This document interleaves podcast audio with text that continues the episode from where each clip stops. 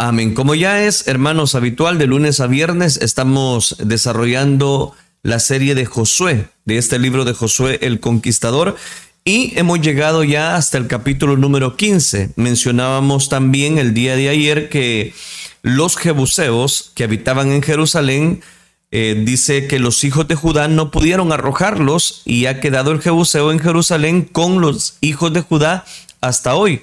Y yo ocupaba este versículo hablando acerca de la importancia de poder acercarnos a las personas, aun cuando estas personas estén como nuestros enemigos, podamos eh, llevar un acercamiento con ellos y brindamos varios principios los cuales nos iban a ayudar a lograr convivir, convivir con esas personas. Porque lo importante, voy a decirlo de esta manera, y lo, mencionábamos el día de ayer, y a manera de introducción se lo recuerdo, que la Biblia dice, amados, amémonos unos a otros, porque el amor es de Dios. Y todo aquel que ama es nacido de Dios y conoce a Dios. ¿Por qué? Bueno, porque Dios es amor.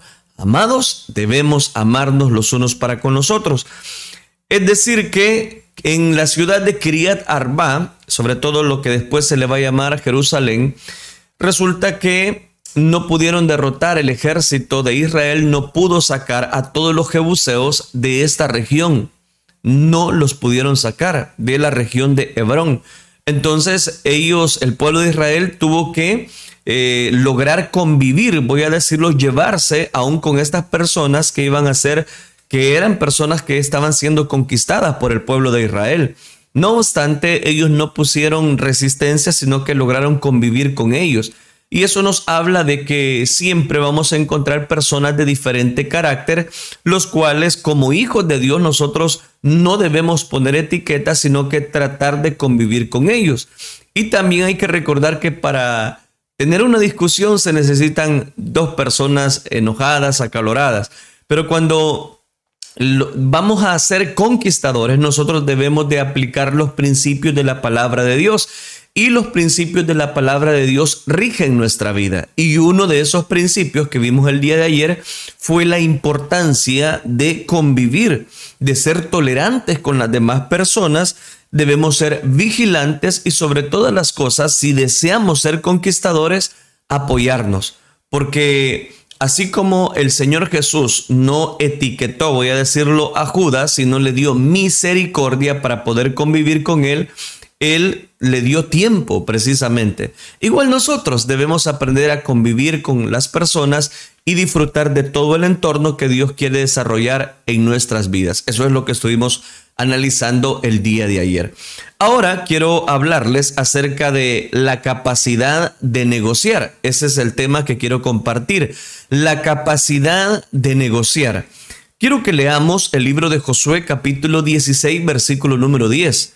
Ayer analizamos que en el capítulo número 15 versículo 39 los jebuseos lograron convivir, el pueblo de Israel logró convivir en la ciudad de Hebrón porque no los pudieron sacar de dicha ciudad, no la lograron conquistar completamente. Entonces ellos tuvieron que aprender a convivir con el enemigo. Eso fue lo que estuvimos analizando. Ahora, ¿qué pasa cuando encontramos simple, voy a decirlo de esta manera, adversidades, problemas cuando estamos conviviendo con las personas? Ahora viene como la segunda parte. ¿Qué debemos hacer? Bueno, negociar con las personas tener la capacidad de negociar. Quiero que leamos entonces Josué capítulo número 16, versículo número 10, dice la palabra de Dios. Pero no arrojaron al cananeo que habitaba en Gezer. Antes quedó el cananeo en medio de Efraín hasta hoy y fue tributario. Ese es el versículo que vamos a analizar en la reflexión de este día. Se lo explico y lo leo una vez más pero no arrojaron al cananeo. Está hablando de Israel conquistando Canaán. No arrojaron al cananeo que habitaba en Gezer. Antes quedó el cananeo en medio de Efraín hasta hoy y fue tributario. Este pasaje se podría aplicar de varias maneras. Deseo aplicarlo en este momento desde el punto de vista de que el conquistador ha de aprender la lección de la negociación. Note qué importante. Yo puedo espiritualizar el pasaje y decir de que qué terrible el, el, ejército de Dios. No logró derrotar tampoco a los jebuseos. No logró derrotar ahora, como estamos viendo en este versículo, a los cananeos. Entonces, ¿en qué estamos? ¿No somos vencedores los hijos de Dios? Claro que somos vencedores, claro que tenemos toda la capacidad para vencer, claro que podemos ejercer control territorial en, otras personas. Claro que tenemos la capacidad, voy a decirlo, de alcanzar la victoria. Yo no lo dudo, porque tenemos al Dios Todopoderoso de nuestro lado. Pero aquí el pasaje nos está diciendo que específicamente que no lograron arrojar al cananeo. ¿Y por qué no lograron arrojar al cananeo? Porque no lo lograron derrotar y tuvieron que habitar en Gezer. Antes, dice, quedó el cananeo en medio de Efraín, o sea que la tribu de Efraín, hasta hoy, y le fue tributario. Oiga, qué importante este versículo de la palabra de Dios. Porque uno dice, no, es que mire, la vida espiritual todo es victoria, todo es conquista, todo es anhelo. No, hay veces que no vamos a lograr conquistar. Hay veces que no se nos van a dar los días en los cuales podemos ser victoriosos, vencedores. Y uno dirá, em, espéreme, espéreme, espéreme, ¿qué está diciendo, hermano Melvin? Déjeme explicarle. Este pasaje lo vamos a aplicar en la manera de que los conquistadores, tarde o temprano, tendremos que negociar. Tendremos que negociar con el enemigo, negociando con el enemigo. Y eso quiero que me preste toda su atención porque si no se puede malinterpretar el tema. Ahora bien, cuando no se puede luchar contra el enemigo, tenemos que luchar con el enemigo. Cuando no podamos, voy a decir, ejercer control en ellos, tenemos que luchar con ellos, decir que sean nuestros aliados. El arte de negociar es importante en todas las instituciones primarias sociales como por ejemplo la familia, el gobierno, la iglesia, esas son instituciones primarias, el cuales necesitan tarde o temprano de una negociación. Por ejemplo, el padre de familia tiene que negociar con sus hijos. Y alguien dirá, bueno, ¿y a qué se refiere? Bueno, me refiero al hecho de que los hijos dicen, mira papá, me das permiso de ir a jugar, me das permiso de ir a, a donde un compañerito, Ok, te doy permiso, pero te quiero a tales horas. Esa es una negociación. Estoy hablando de las primarias. ¿Qué decir de estas instituciones primarias, primarias como el gobierno, la iglesia? Tienen que negociar, tienen que usar precisamente de este principio que hablar de las instituciones secundarias como las empresas, el trabajo, las uniones, los negocios, las organizaciones, tarde o temprano se ven en la necesidad de negociar. Por ejemplo, en el trabajo, usted se presenta a laborar, a laborar, en ese momento el gerente tiene que ponerle las condiciones a usted. ¿Qué esperan de usted que usted haga? Lo mismo usted tiene un, voy a decirlo de esta manera, un análisis de esa empresa donde usted va a empezar a laborar y así como la empresa tiene obligaciones con usted, tiene derechos con usted, así también usted tiene una responsabilidad de cumplir esas obligaciones impuestas por dicha institución, por dicho trabajo. Entonces, tarde o temprano, todos, en cualquier área, tenemos que negociar. Los cananeos de Gezer no pudieron ser arrojados por la tribu de Efraín. Es decir, a la tribu de Efraín le conquistaba, le, tenía que conquistar esta tierra de Gezer, donde habitaban los cananeos. Y dice la escritura que no pudieron arrojarlos. Pero estos, dice, van a negociar con ellos y los hicieron pagar tributo. Es decir, los hicieron pagar impuestos. Y quiero que usted me preste su atención. Efraín va a conquistar a los cananeos en esta región de Geser, que es lo que Josué les había dado por territorio de propiedad. Y ahora lo explico una vez más. Dios les había dicho, todo lo que pise la planta de vuestros pies será vuestro. Sí, pero ahí habían gigantes, habían personas que tenían que conquistar, habían personas que tenían que someter, habían personas que tenían que ellos trabajar. ¿Qué hicieron los cananeos? No se fueron. Es decir, no fueron derrotados. Entonces, ¿qué tuvieron que hacer? Al igual que los jebuseos, los cananeos se quedaron.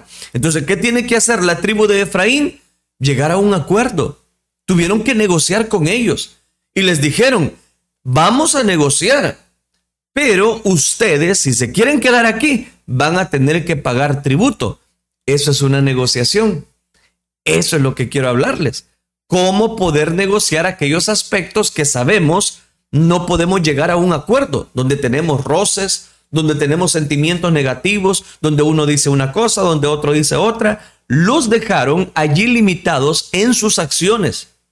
Es decir, la tribu de Efraín dejó limitado ante las acciones a estos representantes, voy a decirlo, de los cananeos, privados de muchos derechos. Los privaron de muchos privilegios y le pusieron una deuda tributaria con ellos, es decir, le pusieron un impuesto. A nosotros nos pasa igual. No vamos a poder exterminar los malos hábitos. Dejemos que el Espíritu Santo tome el control total de esas obras de la carne. Hay veces el ser humano quiere cambiar por sí solo y uno dice, no, es que mire, voy a someter mi carne y ya va a ver. Pero por sí solo usted no va a poder cambiar, mi querido. Usted por sí sola no va a poder cambiar porque traemos una naturaleza pecaminosa y es cuestión de tiempo para que usted vuelva a ceder ante esos ofrecimientos que el enemigo quiere poner en nuestro corazón. Pero quien siempre está presto precisamente para ayudarnos es Dios. Quien siempre está presto para poder ayudarnos es Dios. A nosotros nos pasa igual, así como le pasó a la tribu de a, esa tribu de Efraín. ¿Y cómo le pasó? Que los cananeos no se quisieron ir. Entonces, ¿qué quisieron? Entonces negociaron y dijeron, vaya, dijeron los de la tribu de Efraín, está bien, se van a quedar, van a estar con nosotros, pero ustedes van a tener que hacer esto. ¿Y qué es lo que van a hacer? Van a dar cierto tributo. Les impusieron impuesto. ¿Nos pasa a nosotros así? Hemos querido cambiar, hemos querido desarrollar en nuestra vida un cambio, y por sí mismos, hermanos, no vamos a poder. Es más, hay personas que se convierten a Cristo, hay personas que tienen, voy a decirlo, destellos de una genuina conversión, pero de pronto empiezan a hacer cosas que son desagradables a los ojos de Dios. ¿Y qué pasó? Resultó que no ha tenido una conversión genuina. No, no, no, no es eso. Es lo que le pasó al ciego de la ciudad de Bethsaida que el Señor cuando hizo el milagro le decía, bueno, ¿y ahora qué ves? Le dice. Le dice el personaje, vine, empiezo a ver, pero veo hombres como árboles, veo que andan. Él empezaba a ver, empezaba a ver los hombres como eran, como que eran árboles. Empezaba a tener una claridad, pero no veía claramente. Cuando empezamos la vida espiritual, quizás no logramos ver claramente el panorama y quizás tenemos todavía algunos detalles que a Dios le desagradan, pero conforme vamos avanzando en la vida espiritual, todos aquellos aspectos negativos se fueron quitando, se fueron desalojando. ¿Por qué? Porque esa es una negociación. No podemos exterminar los malos hábitos. Dejemos que el Espíritu Santo tome el control de esas obras de la carne. Quiero darle los consejos en el arte de la negociación no solamente en el ámbito espiritual, sino en el ámbito laboral, secular. Estos principios pueden llevarnos a nosotros a grandes detalles en la vida. Consejos en el arte de la negociación. Número uno, negociar con un trato claro. Usted debe de negociar con un contrato claro. Sepa usted lo que quiere y sepa cómo lo interpreta la otra parte. Defina, aclare los términos y el tiempo de su contrato. ¿Por qué? Porque las personas, si no hacen un contrato claro, un día están diciendo una cosa y después están diciendo otra. Un día están diciendo que necesitan de usted, otro día están diciendo que no necesita de usted. Entonces, ¿por qué es importante negociar? Es importante negociar porque las palabras, muchas personas son de inconstantes en todos sus caminos. Y cuando son inconstantes, esas personas no son de fiar, no son de palabra. Entonces, ¿qué está haciendo la tribu de Efraín? Está llevando no solamente a una negociación a los cananeos, sino que están elaborando, si usted me lo permite, una especie de contrato. Que cuando usted va a negociar, lo primero que tiene que tener en cuenta es que ese contrato que usted va a firmar esté claro, esté legible, sepa lo que usted quiere en ese contrato y sepa lo que la otra parte va a interpretar ese contrato. Porque hay personas que un día dicen una cosa y después están diciendo otra. Pero cuando nosotros elaboramos un contrato que está claro, nadie puede echarse para atrás. Es algo tan sencillo como cuando las personas van a, alquilar una casa y le dicen, le dice el dueño de la casa, mire, esta casa la alquilamos, pero tenemos que llenar un contrato. Y en el contrato se establecen cinco principios. El primero de ellos es que usted no puede abandonar la casa durante seis meses. Si esos seis meses usted dice, no, yo quiero retirarme, usted no va a poder retirarse porque son seis meses. Pero en ese mismo principio entra el otro detalle, que si el dueño de la casa lo quiere, lo quiere sacar a usted durante dos meses, sabiendo que el contrato es para seis meses, tampoco puede hacerlo. Eso es, eso es negociar con un contrato claro. La importancia de que nosotros sepamos qué es lo que vamos a negociar y lo que la otra parte que está negociando también tenga un principio claro hacia dónde nos dirigimos. Haga responsable a la otra parte de las demandas, de las demandas suyas y de las obligaciones de él. Cuando las cosas no son claras y son ambiguas, se prestan a interpretaciones futuras y confusas. Sigamos poniendo ese ejemplo en el, en el primer principio que quiero dejarle, negociar con un contrato claro. El ejemplo que yo le hacía de la casa. Tenemos el contrato. El alquiler de la casa es por seis meses y usted no puede romper contrato durante esos seis meses, ni una parte ni la otra. Pero como queremos que quede todo claro, ¿qué va a pasar si, por ejemplo, aquella persona que va a alquilar la casa, el inquilino, resulta que quiebra en ese momento todos los vidrios de una ventana. En el contrato dice, si usted los quiebra, tiene que pagarlos. ¿De qué va a pasar? Después de esos seis meses, el cual ese inquilino ha estado en esa casa, lo más probable es que él tenga que comprar esos vidrios. Es así, porque en el contrato lo dice. Entonces, esos contratos deben de quedar muy claros a la hora de poner una negociación. En segundo lugar, debemos proteger nuestros propios intereses. En una negociación se necesita que las partes, ambas partes, ganen lo mismo. Pero eso sí, debemos proteger los nuestros, nuestros propios intereses. Ponga las condiciones. Israel, por medio de la tribu de Efraín, puso las condiciones para que los cananeos se quedaran en esa región de Gezer ¿Y cuál era la negociación que Israel, por medio de la tribu de Efraín, dijo que tenían que hacer? Ustedes los cananeos pueden quedarse, pero si, quieren quedarse, la negociación es la siguiente. Van a tener que pagar tributo. ¿Cuál, ¿Había un interés de parte de los de Israel? Sí, había un interés. ¿Por qué? Porque estaban negociando, protegiendo sus intereses ponga las condiciones primero y que el otro haga los enmiendas, las enmiendas. Toda negociación en el presente debe de apuntar hacia los intereses en el futuro. Toda negociación debe de apuntar para los intereses en el futuro. Debe de ser así. No debemos negociar hoy para que perdamos mañana. No debemos negociar hoy sino que vamos a perder mañana. Si negociamos hoy, vamos a ganar hoy, vamos a ganar mañana. En toda mesa de negociación, sus intereses y los de los suyos van primero.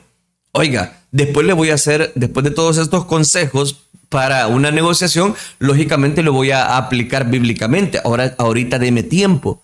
Segundo consejo, no, usted tiene que negociar protegiendo los intereses. Tercero, debemos negociar en un marco de justicia humana.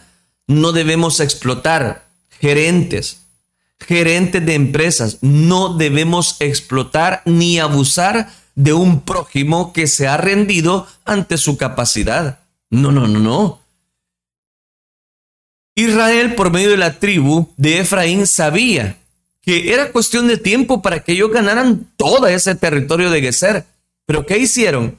No empezaron, voy a decirlo, a explotar a los cananeos. No, no, no los empezaron a explotar. Entonces, ¿de qué nos habla una negociación?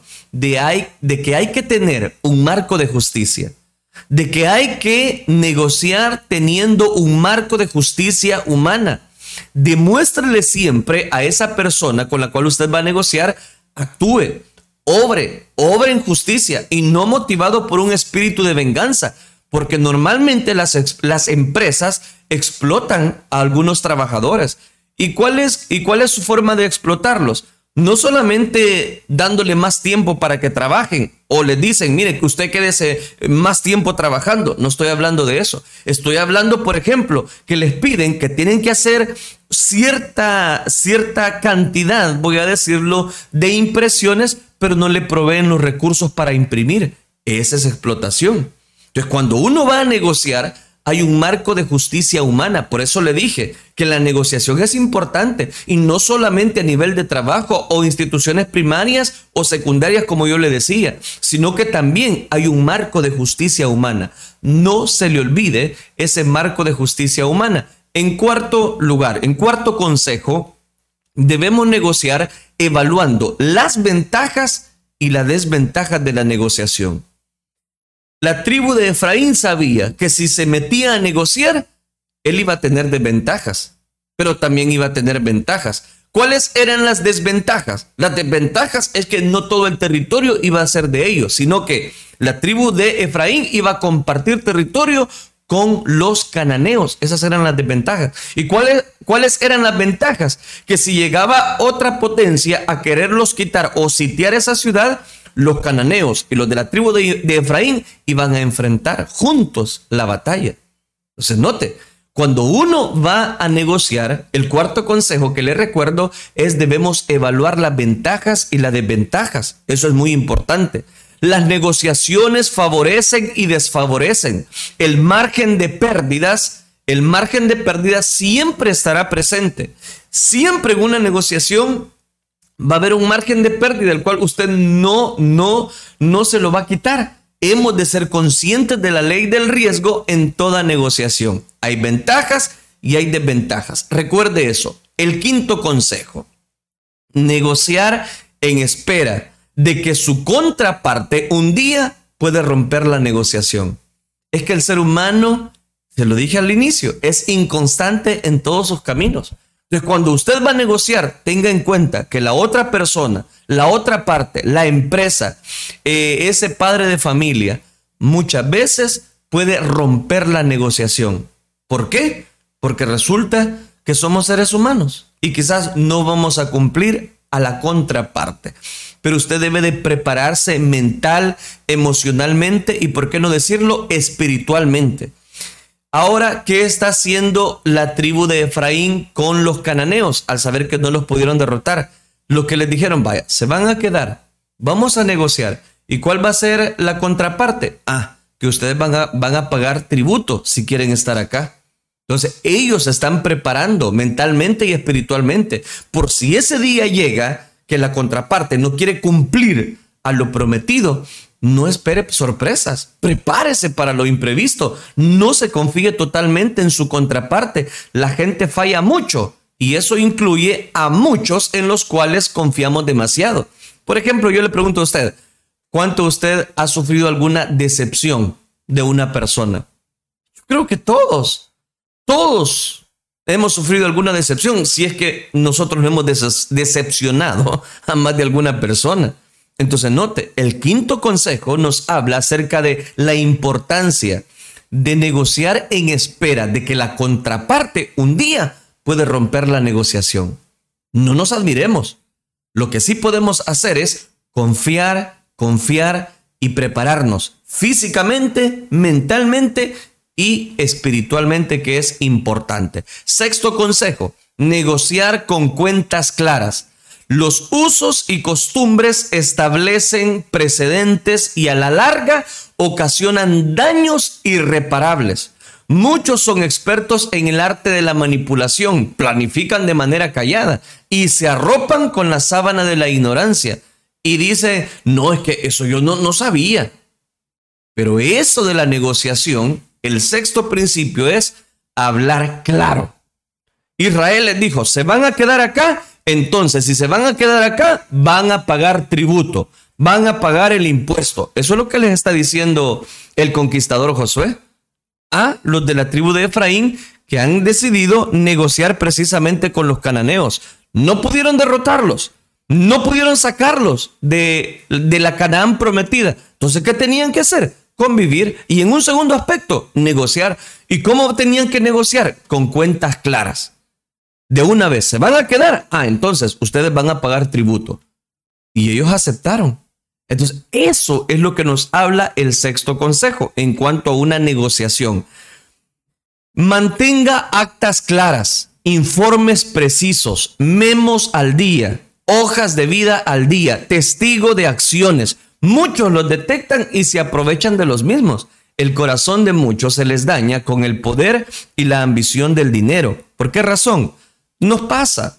Hay veces cuando nosotros vamos a sacar un producto, por ejemplo, eh, al crédito, no al contado, sino al crédito. Y nos dicen, mire, usted lo va, ¿para cuánto lo quiere? ¿Para 5, 6, 7, 8 meses, un año, 18 meses? Ok, se lo vamos a sacar. Mire, el valor es este.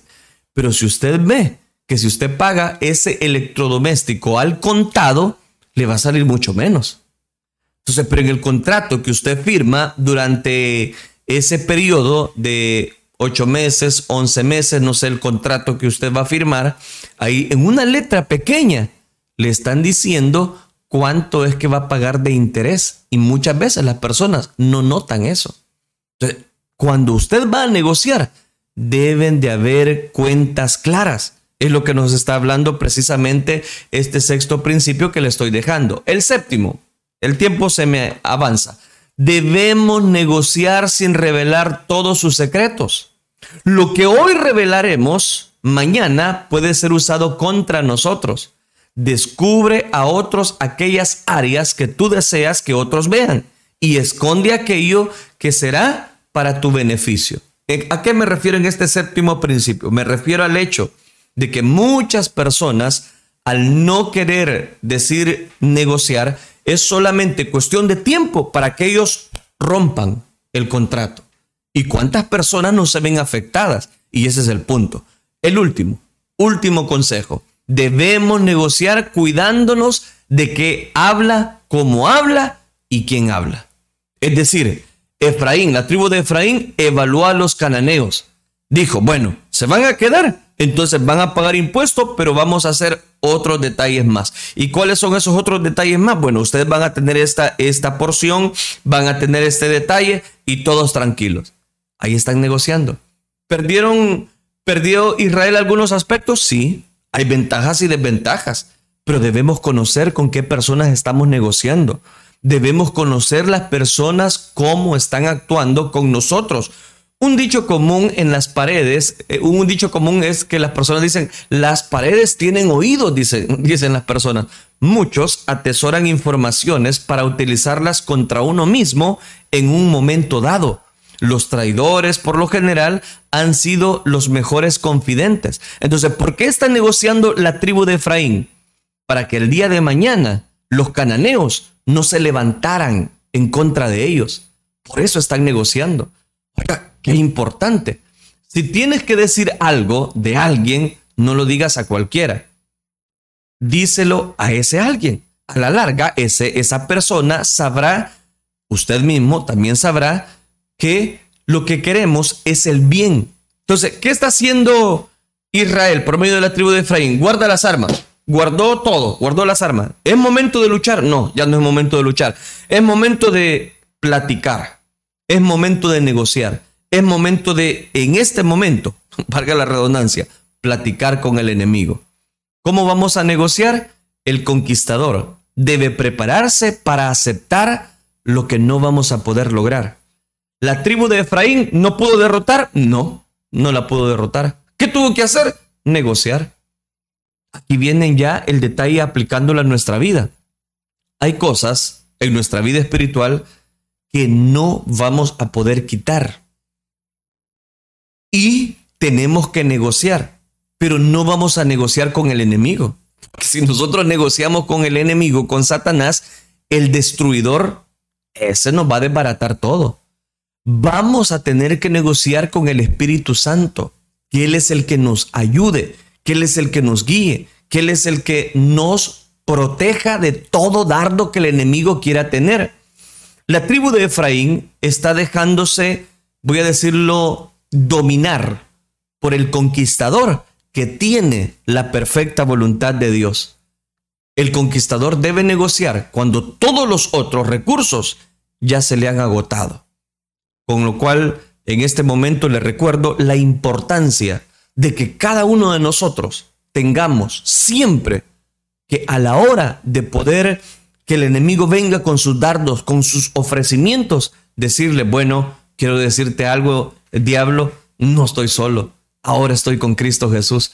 Antes me lograba derrotar, antes eh, lograba llegar bajo esos ofrecimientos, pero ahora, mira, yo por sí solo no puedo dejar el cigarro. Yo por sí solo no puedo dejar la botella. Yo por sí solo no puedo dejar la pornografía. Pero como ahora el Espíritu Santo es que está negociando conmigo, ahora sí lo voy a lograr. ¿Cuáles son aquellas cosas que tú no has podido dejar? ¿Cuáles son aquellos elementos que te está costando dejar en tu vida espiritual?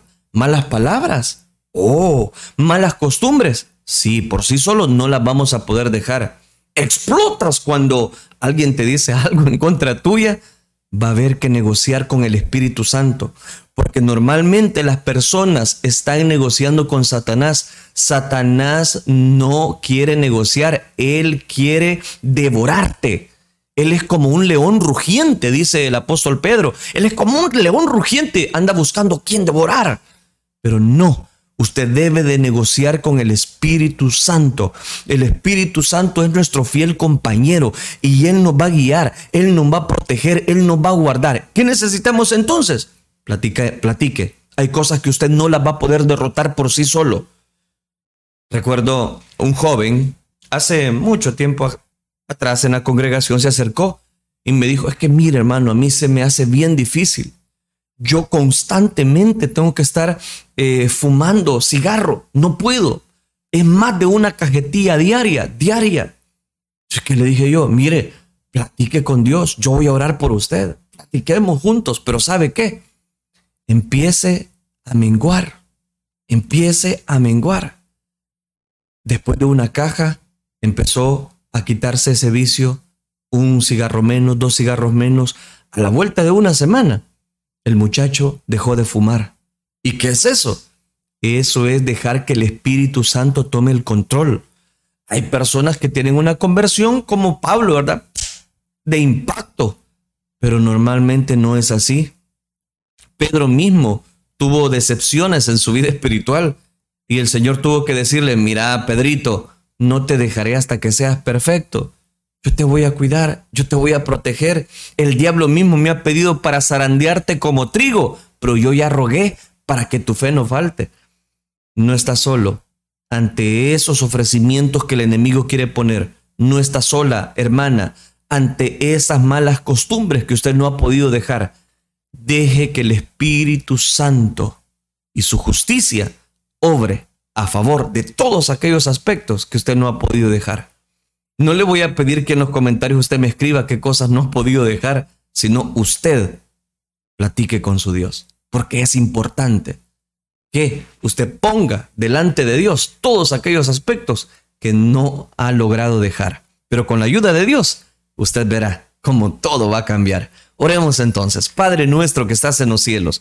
Gracias te damos por estos principios que nos has permitido compartir con cada uno de mis hermanos. Gracias porque nos enseñas la importancia de poder negociar aquellos aspectos, Dios mío, que no hemos logrado cambiar, no se nos ha hecho quizás hasta imposible, pero con tu ayuda bendita, yo sé que sí lo podemos lograr y que muy bien comprendemos que no es del que quiere ni del que corre, sino de aquel que tú tienes misericordia. Y tú has tenido misericordia de cada uno de nosotros. Ayúdanos a encontrar la capacidad de negociar en tu presencia, donde no dudamos la manifestación de tu Espíritu Santo es eficaz para cada uno de nosotros. Gracias por tu palabra, gracias por hablar a nuestro corazón, gracias. Ayúdanos a llevar a la práctica cada uno de estos principios y ahora permítenos, Dios mío, dar cobertura a aquellas personas que en este momento están sensibilizando su corazón y necesitan encontrar el oportuno socorro para sus vidas. El enemigo ha logrado, Señor, despedazar corazones. El enemigo ha logrado, Padre Celestial, negociar con muchas vidas. En este momento reprendemos todo estorbo del enemigo y que esa persona pueda buscar directamente el trono de tu gracia para que pueda encontrar oportuno socorro para sus vidas. Gracias Dios mío por esta reflexión. Ayúdanos a estar siempre negociando con tu Espíritu Santo y no con el enemigo. Gracias Cristo Jesús, la gloria y la honra te la damos solo a ti, Señor. Amén y amén.